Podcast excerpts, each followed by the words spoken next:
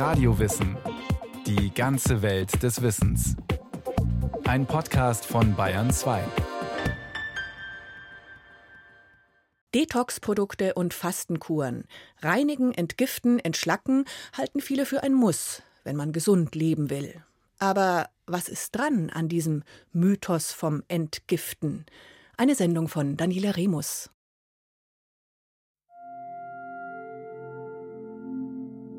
Detox Bio Kräuterelixier. Skinny Detox Tea. Cleanse und Detox. Entgiftendes Bade- und Duschgel. Detox Skin. Superfood. Keine Drogerie, kein Supermarkt ohne Produkte, die das Entgiften des Körpers versprechen. Ob als Shampoo, Gesichtscreme, Tee, Duschgel oder Lebensmittel.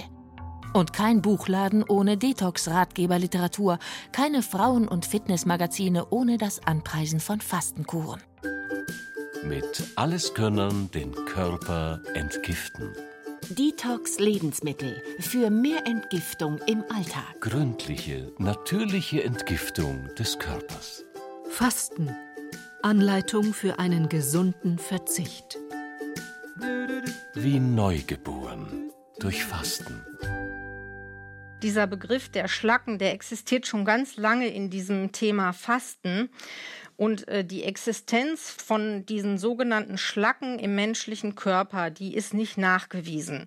Erklärt Silke Restemeier, Ökotrophologin bei der Deutschen Gesellschaft für Ernährung, DGE. Dennoch meinen immer mehr Menschen, Fasten sei eine Art Wundermittel gegen das Altern, gegen Krankheiten und Übergewicht. Sie glauben, sie müssten ihren Körper von innen aufräumen und entschlacken, damit sie gesund, jung und fit bleiben oder werden. Der Müll aus dem Körper, dazu haben wir unseren grünen Punkt und das ist die Niere und das ist die Leber. Und diese beiden Organe, die entschlacken uns, da brauchen wir gar nichts für tun. Also von der Seite her, entschlacken und entmüllen brauchen wir uns nicht, dafür haben wir Organe. Professor Stefan Martin, Direktor des Westdeutschen Diabetes- und Gesundheitszentrums in Düsseldorf, kritisiert, wie die meisten Mediziner, den Mythos von Entschlackung, Detox oder Entgiftung. Das mache der Körper von alleine. Vor allem die Enzyme in der Leber sorgten dafür, dass schädigende Substanzen wie zum Beispiel Alkohol ausgeschieden werden. Früher hat man wirklich von dieser Entschlackung ge gesprochen. Diese Schlacken, das kommt ja aus dem, das, was beim Hochofen äh, übrig bleibt. Und das mag ich nicht so gerne. Das hat man auch nie in dieser Form also man, gesehen. Man kann das nicht sehen. Da ist nichts im Darm, keine Schlacken, die ausgeschieden werden. Und auch das Entgiften ist auch nicht so ein 100% treffender Ausdruck, weil die, wenn wir jetzt wirklich über Gifte reden, also Schwermetalle, äh, Blei oder Cadmium oder Quecksilber, die werden nicht beim Fasten vermehrt ausgeschieden.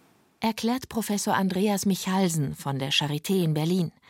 Der Arzt für Naturheilkunde untersucht dort die körperlichen und psychischen Auswirkungen von Fastenkuren. Viele Menschen haben natürlich dieses Gefühl beim Fasten, dass sie gereinigt werden und dass es wie so eine Erneuerung ist. Und ich glaube, das hat beides. Das zum, also es ist zum einen einfach auch ein Gefühl, also es ist jetzt nicht messbar, sondern es ist auch diese, diese tolle Erfahrung, dass man ohne Essen einfach so weit kommt, dass das so gut funktioniert. Und auf der anderen Seite eben, was die moderne Wissenschaft herausgefunden hat, wenn es eine Entschlackung oder Erneuerung gibt, dann findet die aber wirklich in der elektronenmikroskopischen Ebene statt, aber nicht so, dass man quasi dann an den Ausscheidungen messen könnte, was da jetzt gerade entgiftet wird. Gesunde Menschen haben Fastenkuren also nicht nötig, um körperlich fit zu bleiben. Aber jenseits vom Hype um Selbstoptimierung durch Detox aller Art kann es trotzdem sehr nützlich sein, aufs Essen zu verzichten, haben Wissenschaftler festgestellt. Vor allem, wenn es darum geht, Übergewicht zu reduzieren oder Krankheiten zu bekämpfen, die damit verbunden sind, beispielsweise Diabetes Typ 2, Bluthochdruck oder rheumatische Gelenkschmerzen. Ja, also ich bin ja als Diabetologe äh, zuständig für Patienten, die einen Diabetes haben. Und der überwiegende Teil der Patienten mit Diabetes, die sind übergewichtig. Und ihr Diabetes entsteht halt durch das Übergewicht. Und insofern empfehle ich diesen Patienten, die übergewichtig sind, die einen Diabetes haben, durch Fasten ähm, den Diabetes den Griff zu bekommen.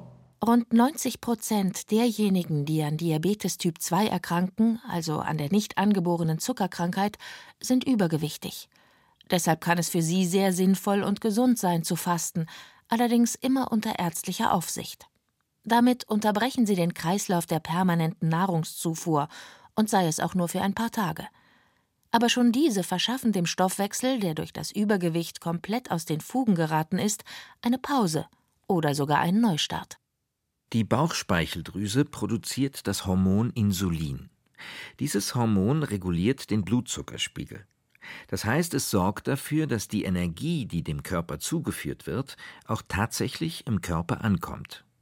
Wenn jemand aber zuckerkrank ist, klappt genau das nicht. Dann produziert die Bauchspeicheldrüse zwar viel Insulin, aber die Körperzellen stumpfen in der Wahrnehmung des Hormons ab. Sie erkennen es nicht mehr. Die Folge davon? Der Blutzuckerspiegel ist unnatürlich hoch, aber der Körper kann diese Energie trotzdem nicht nutzen. Ich rede bei meinen Patienten immer erstmal über die Blutzuckerwerte und sage dann, wenn sie das machen, so wie wir das empfehlen, dann haben wir eine Nebenwirkung, dann nehmen sie Gewicht ab. Wir sind Ärzte und uns geht es jetzt nicht um Optimierung des Körpers. Wir wollen nicht, dass alle aussehen wie Claudia Schiffer, sondern wir wollen die Menschen betreuen, die durch ihr Übergewicht Erkrankungen haben. Und das sind sehr viele. Stefan Martin ist überzeugt davon, dass das Fasten gesund sein kann. Aber nicht für jeden. Wer chronisch krank ist oder bereits älter, der sollte sich mit seinem Arzt besprechen oder sogar darauf verzichten. Übergewichtige Menschen allerdings können dadurch gesünder werden, denn zu viele Kalorien und zu wenig Bewegung verursachen nicht nur Diabetes Typ 2, sondern auch Fettstoffwechselstörungen, Bluthochdruck oder chronische Schmerzen. Schon der Verlust von 8 Kilogramm kann allerdings dazu führen, dass Zuckerkranke weniger Medikamente brauchen, hat der Düsseldorfer Diabetologe nachweisen können. Und solche Erfolge sind nicht nur auf die Zuckerkrankheit beschränkt, erklärt der Berliner Naturheilkundler und überzeugte Fastenarzt Andreas Michalsen. Begriff Heilfasten, ja, der hat natürlich, klingt natürlich schon auch ein bisschen übertrieben. Natürlich kann man mit Fasten nicht alles heilen, aber man kann mit Fasten doch dem Körper eine, eine extreme Unterstützung äh, geben. Also Krankheiten zu bewältigen, Krankheiten vielleicht doch selbst zu heilen oder die Schulmedizin gut zu unterstützen. Das funktioniert wirklich sehr gut mit dem Heilfasten. Das Heilfasten ist eine Fastenform, die auf den Arzt Otto Buchinger 1878 bis 1966 zurückgeht. Diese Fastenmethode kann sowohl zur Gesundheitsprävention als auch zur Therapie bei bestimmten Krankheiten eingesetzt werden. Im Gegensatz zum totalen Fasten wird dem Körper beim Heilfasten eine geringe Menge Energie zugeführt. Heilfasten wirkt laut Buchinger nicht nur auf der medizinischen Ebene, sondern auch auf psychosozialer und spiritueller Ebene. Ungefähr eine Woche lang sollten Heilfastende auf Nahrung verzichten. Ob sie dabei nur ein trockenes Brötchen essen, Säfte trinken oder Gemüsebrühe als Energiezufuhr, mache für den Körper keinen Unterschied, so der Fastenarzt Andreas Michalsen. Wie häufig pro Jahr gefastet werden sollte, dazu gibt es keine wissenschaftlich gesicherten Erkenntnisse. Bei den entzündlichen Erkrankungen ist es einfach so, dass das Fasten, die Amerikaner sagen, das ist ein Metabolic Switch. Das heißt, das ist eine komplette Stoffwechselumstellung. Da kriegt der Körper auf einmal das Signal, da kommt nichts mehr. Ich muss die Energie aus mir selber herausgewinnen. Und jetzt muss er die eigenen Fettreserven abbauen. Und das ist ein, eine gewaltige Umstellung für den Körper. Und damit er das schafft, stellt er wirklich sehr viele Signalhormone anders ein. Und äh, es gibt also zahlreiche zelluläre Vorgänge, die sich ändern. Und die sind einfach in der Summe stark entzündungshemmend und damit gut gegen Rheuma, Diabetes oder entzündliche Darmerkrankungen. Allerdings sind diese Effekte endlich. Wird nach dem Fasten wieder genauso gegessen wie vorher, dann verschwinden sie in wenigen Wochen. Dann sind nicht nur die Vorteile für die Gesundheit dahin, sondern auch die Kilos schnell wieder zurück. Das ist der berühmte Jojo-Effekt, weil der Körper während des Fastens seinen Energiebedarf reduziert hat. Kommt dann endlich wieder Nahrung, viel Nahrung, wird ruckzuck alles wieder in Speckrollen für schlechte Zeiten angelegt. Fasten alleine reicht also nicht, um gesünder zu werden. Danach sollte die Ernährung auf jeden Fall gründlich umgestellt werden, sonst war alles umsonst. Die Menschen sind einfach zu dick. Also wir hören jede Woche wieder irgendwelche Horrorbotschaften, dass die Menschen übergewichtig sind. Wir sind in Europa eine der dicksten überhaupt und äh, das ist eines der Hauptprobleme. Wir essen zu viel. Weil rund die Hälfte der Deutschen deutlich zu viele Kilos auf die Waage bringt und die Wohlstandskrankheiten sich schon fast seuchenhaft ausbreiten, untersuchen Wissenschaftler seit einigen Jahren verstärkt das Thema Fasten. Denn die Forscher wollen wissen, was genau passiert dabei eigentlich im Körper. Als wir mit der Helena-Studie begonnen haben, gab es hohe Erwartungen an das sogenannte Intervallfasten. Populär auf dem heiß umkämpften Markt der Diäten und Fastenkuren, ob für mehr Gesundheit oder die berühmte Bikini-Figur, ist seit einigen Jahren das Intervallfasten. Dabei wird tage- oder stundenweise auf Nahrung verzichtet. Dr. Tillmann Kühn leitet am Deutschen Krebsforschungszentrum in Heidelberg die Arbeitsgruppe Ernährungsepidemiologie. Er hat zwei Jahre lang untersucht, wie wirksam das Intervallfasten ist.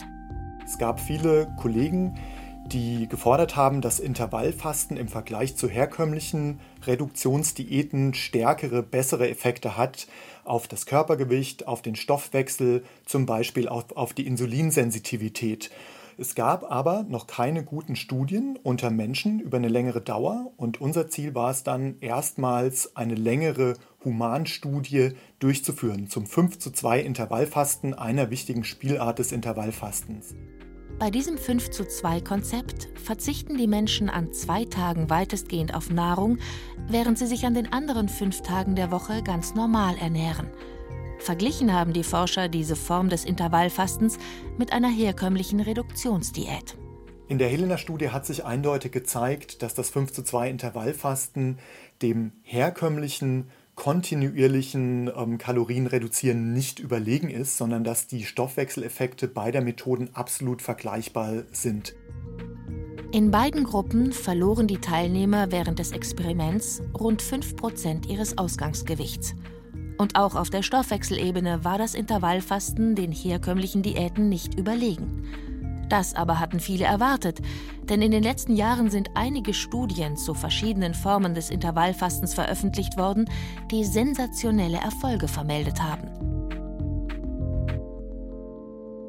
So behaupteten US-Forscher beispielsweise, wer es schaffe, 16 Stunden lang nichts zu essen, der könne in den verbleibenden acht Stunden alles verspeisen, was er wolle, der Körper nehme auf keinen Fall zu und der Mensch bleibe gesund.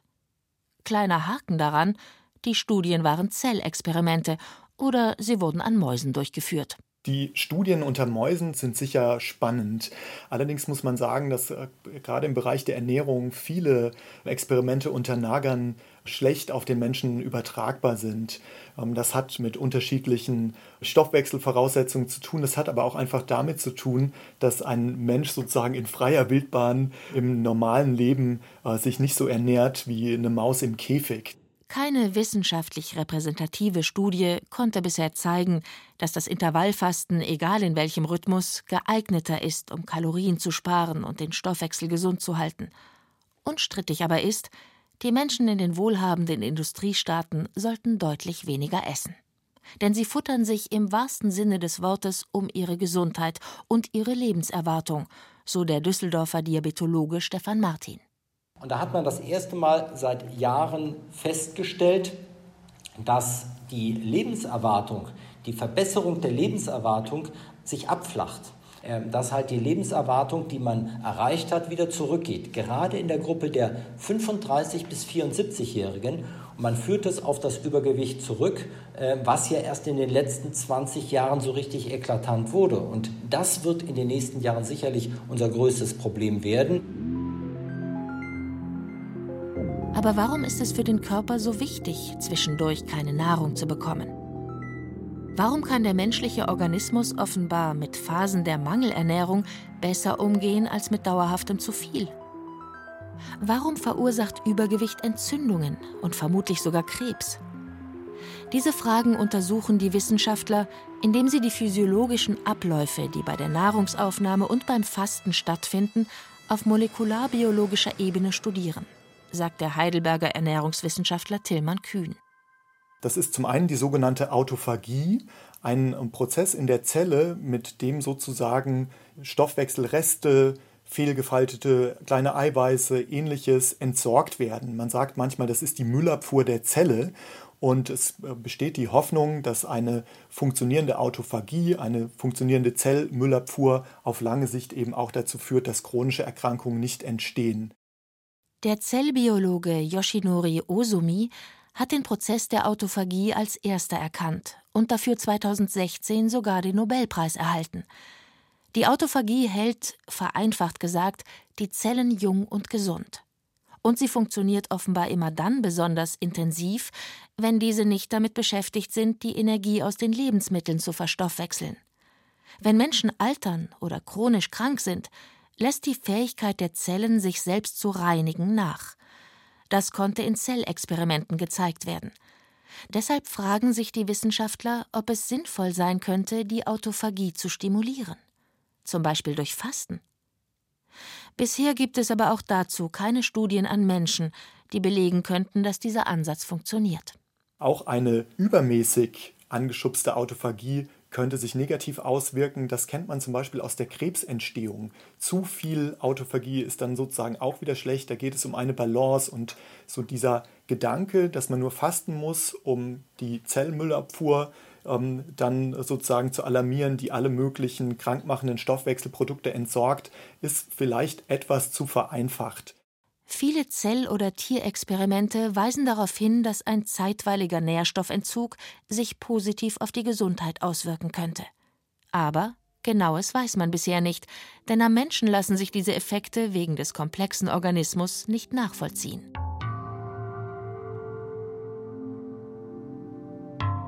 Den medialen Hype ums Fasten, ob in Büchern, Zeitschriften oder im Internet, beeinflussen diese Erkenntnisse offenbar kaum.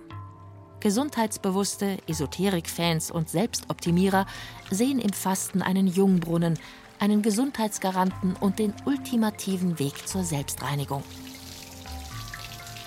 Die Vorstellung, sich reinigen zu müssen, ist vermutlich so alt wie die Menschheit. Fast alle Religionen kennen Reinigungs- und Verzichtrituale, die den Körper und auch die Seele oder den Geist reiner, also besser machen sollen.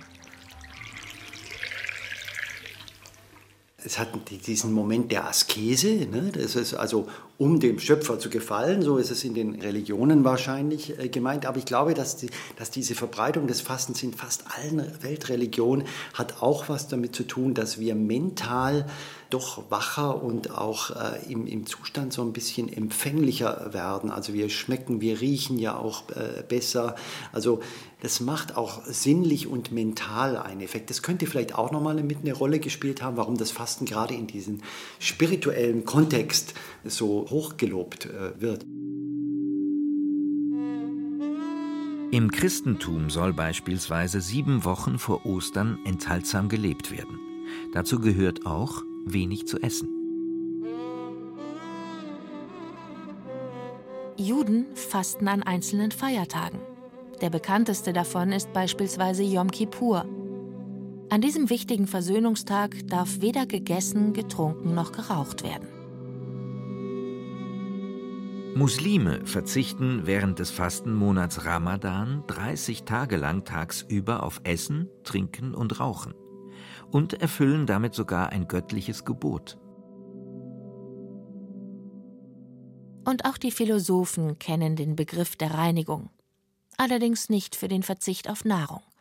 Katharsis nannten schon die Griechen den Prozess, bei dem negative Gefühle überwunden werden sollten. Hinter all diesen Konzepten vom Verzicht steht der Wunsch, ein gereinigter, ein besserer Mensch zu werden.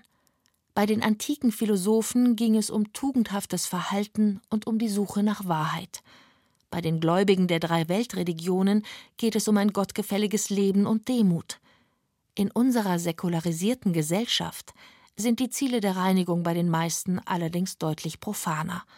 Körperliche und geistige Fitness, Leistungsfähigkeit, Jugendlichkeit und eine Pause vom Alltag. Das kann eine Chance sein, den eigenen Lebensstil zu verändern, hat Silke Restemeyer beobachtet, Ökotrophologin bei der Deutschen Gesellschaft für Ernährung. Es ist ja so, dass man mit dem Ziel fastet, dass man seinen Körper und seine Seele äh, reinigen möchte. Und das heißt, wer äh, fastet, der beschäftigt sich dann natürlich mit dem, was er so isst, also und mit seinem Körper und seiner Gesundheit und reflektiert das eben stark. Und so gesehen kann das eben ähm, ein Impuls sein dafür, dass man seinen Lebensstil und seine Ernährungsgewohnheiten ändert. Und das sei durchaus positiv zu bewerten, gesundheitlich und lebenspraktisch. Wer aber beispielsweise meint, mit einer einmaligen Fastenaktion genug gegen Übergewicht, Stoffwechselerkrankungen und ungesunde Ernährung getan zu haben, der irrt, erklärt Andreas Michalsen, der als Fastenarzt und Naturheilkundler an der Berliner Charité arbeitet. Ich glaube, der wichtigste Punkt beim Fasten ist eigentlich, dass man für sich selber etwas bekommt, das nennt man in der Medizin die Selbstwirksamkeit. Also man fängt da ja eher missmutig an zu fasten und sagt, oh schlimm, jetzt kommen ein paar fürchterliche Tage auf mich zu und ich werde mich quälen und es wird Hunger sein. Und dann macht man das und am ersten Tag stimmt das alles auch, was man sich so an negativen Prophezeiungen vorgesagt hat. Und dann macht es auf einmal zack, dann wird der Schalter umgelegt und man merkt, das geht fantastisch. Und das führt natürlich bei vielen Menschen einfach zu einem sehr guten Selbstgefühl und auch zu einer Überzeugung, Mensch, toll, was ich da selber machen kann, ohne dass ich irgendwas mache, sondern einfach indem ich nichts esse. Psychologisch ist deshalb nachvollziehbar, warum das Fasten so viele Anhänger hat. Es verspricht, eine Pause zu sein ein kontrollierter Ausbruch aus dem täglichen Leben, der den Alltagsstress kleiner werden lässt. Und es stärkt das Selbstwertgefühl.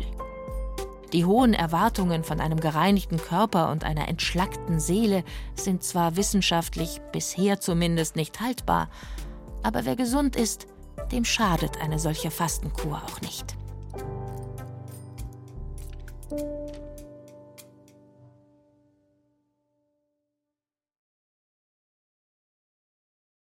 Das war Radio Wissen, ein Podcast von Bayern 2. Autorin dieser Folge Daniela Remus. Regie führte Christiane Klenz. Es sprachen Caroline Ebner, Stefan Merki, Katja Schild, Gudrun Skupin und Martin Vogt. Technik Robin Ault. Redaktion Matthias Eggert. Wenn Sie keine Folge mehr verpassen wollen, abonnieren Sie Radio Wissen unter bayern2.de slash podcast